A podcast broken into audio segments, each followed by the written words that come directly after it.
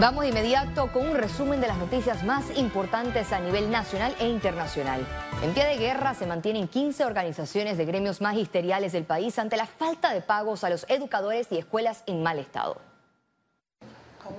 Los docentes convocaron una asamblea general para el 15 de mayo en la Escuela República de Venezuela, donde las bases decidirán las acciones a tomar. No descartamos, por ejemplo, un paro, una huelga o una marcha al MEF, en este caso, o a presidencia, para que de una vez por todas les cancelen sus emolumentos a los educadores, emolumentos que hayan sido trabajados y sudados, que conte eso. ¿ah? Los maestros reclaman el pago de las vigencias expiradas y los retroactivos de 623 dólares adeudados desde el año 2020. Vigencia expirada, 15 millones de dólares. ¿Usted sabe cuánto asciende? A 40 millones. Ahí está, ¿ves? Ascenso de categoría, licencia de gravidez, vacaciones que se le dado a los educadores. Ya esto está trabajado y sudado. Entonces todavía nos preguntan por qué nosotros vamos a hacer una asamblea y queremos aclarar. Nunca UNE y UNESE, ningún dirigente habló de paros y huelga. Otro tema que generó preocupación es la ausencia de leches para los estudiantes en los centros educativos. Estamos peleando por los textos escolares de los docentes que el, el gobierno o el Ministerio de Educación no ha cumplido. Entonces ha sido reiterativo las mentiras del Ministerio de Educación y por eso que son estas acciones, porque ya estamos cansados de tantas mentiras. Entonces, no solamente es el dinero, es la parte académica también que nosotros estamos pidiendo. Los gremios magisteriales denunciaron que hacen falta más de mil docentes por nombrar. Félix Antonio Chávez, Seconi. El exministro de Seguridad Pública, Jonathan del Rosario, señaló en el programa En Contexto que durante su gestión se investigó a figuras políticas presuntamente involucradas en el narcotráfico. Autoridades de gobiernos locales hasta eh, miembros de la Asamblea Nacional. No eran muchos, pero pues algunos nombres sí aparecían en, en una serie de investigaciones y son temas que hay, que hay que determinar también el grado de vinculación. No es solamente lanzar una acusación al aire entonces fuimos muy, muy respetuosos de mantener obviamente una línea de comunicación fluida con las autoridades competentes del Ministerio Público para entonces que ellos determinaran los méritos. El Parque Norte de Chilibre será desmantelado por la alcaldía de Panamá, así lo anunciaron este jueves los dirigentes comunitarios que se oponen a la decisión inconsulta. La gestión del alcalde José Luis Fábrega nuevamente es cuestionada por pretender trasladar las instalaciones del Parque Norte a la Caja de Seguro Social a través de un convenio para la construcción de un hospital. Y ese es el problema aquí. No es que se lo dé a la Caja de Seguro Social y que sea malo por eso. No, es que históricamente ha sido evidenciado que el alcalde no ha tenido interés por terminar el proyecto y está traspasándoselo al primero que se lo acepta. Debido a las interrogantes, los dirigentes comunitarios presentaron ante la Alcaldía de Panamá una solicitud para tener información de los trabajos que se están realizando. De no darse una respuesta, acudirán a la Corte Suprema de Justicia a interponer un habeas data o tomar otras acciones legales. Ya que en vista ahí no tenemos acceso ni para el deporte, ni para la juventud, para nada. Ahora en vista, ya ahora no va a ser parque, ahora nos están poniendo de que iba a ser escuela ya ahora no es escuela, ahora nos está trayendo de que quiere ser hospital. Incluso diputados de Panamá Norte confirmaron que el proyecto será eliminado. Eso está protegido por ley.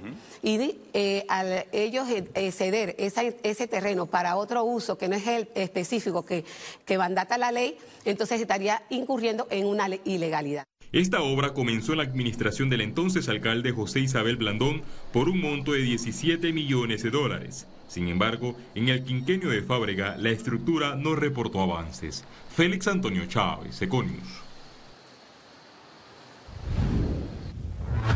14 países, entre ellos Italia e Israel, participarán del simulacro regional para la prevención de desastres que se realizará en Panamá del 13 al 26 de junio de este año.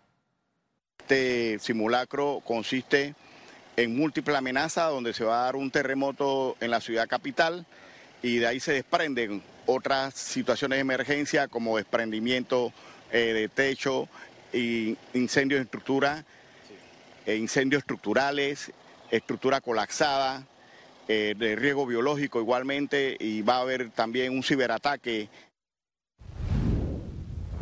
El presidente Laurentino Cortizo designó a la ministra de Relaciones Exteriores, Yanaina Tehuaney, para que representara a Panamá en la coronación del rey Carlos III. Durante los días 5 y 6 de mayo, la canciller panameña participará de los eventos organizados por el protocolo inglés con motivo de la coronación que se realizará en la abadía de Westminster, en Londres, Inglaterra. Economía. Autoridades y la empresa privada trabajan en potenciar el turismo en comunidades innovadoras del país para atraer más visitantes anualmente. Una encuesta de Booking.com señaló que el 60% de los viajeros buscan destinos que le ofrezcan contacto con comunidades locales, cultura auténtica y naturaleza. Ante esas necesidades de los turistas, Panamá trabaja en que sus comunidades con opciones innovadoras conviertan su oferta en un producto turístico que se pueda promocionar internacionalmente y en paralelo les represente ingresos sostenibles. ¿Qué está buscando el turista internacional? Y eso lo, vemos en todos los estudios. Está buscando un turismo más sostenible, turismo responsable un turismo que tenga sentido, sentido para él para llegar. Entonces, el, sentido de poder llegar a una comunidad y poder aportar es lo que realmente el turismo está buscando hoy en día. En conferencia de prensa precisaron el trabajo que hay que hacer. Número uno, el empoderamiento de las comunidades mediante organizaciones, asociatividades. Este programa está apoyando en ese sentido. Número dos, convertir atractivos que hay en todos esos territorios en productos turísticos.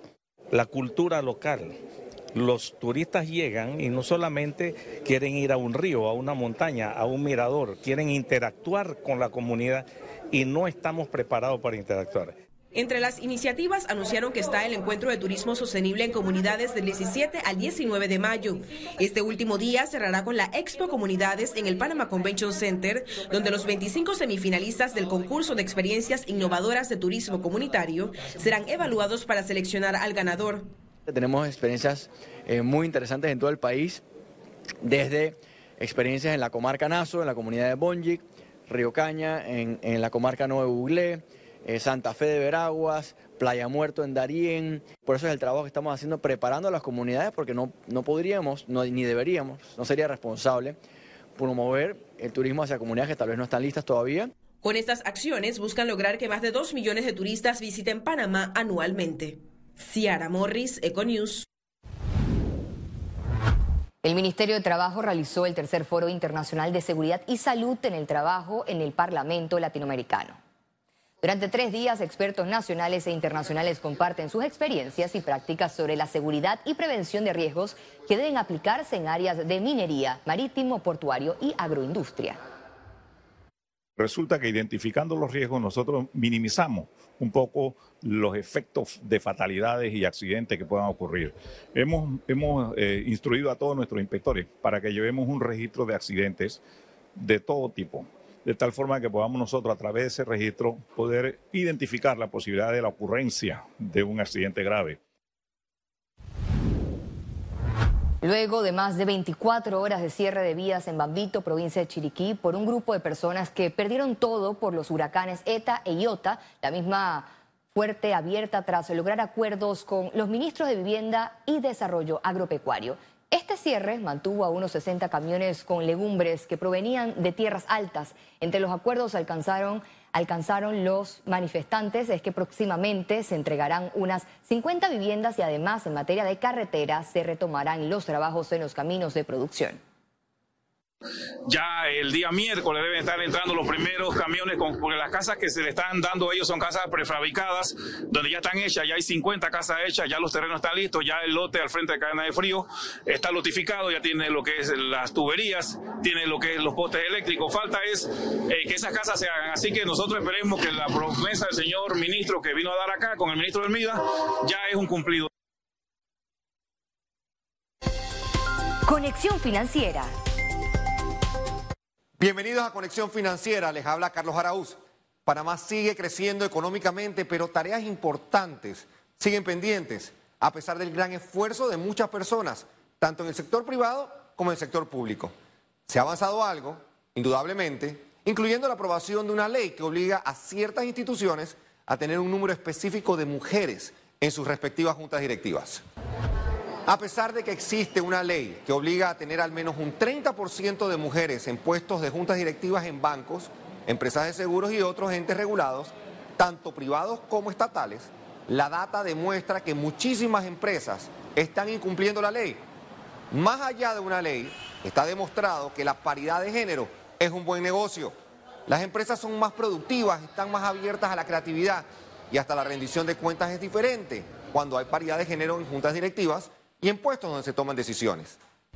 Un dato importante compartido por Moody's Capital hace poco estipula que necesitaremos de unos 132 años para alcanzar la paridad de género en el mundo al ritmo que llevamos hoy de cambios. Ciertamente hay que encontrar la manera de que esto cambie más rápidamente. ¿Qué podemos hacer desde la posición ciudadana?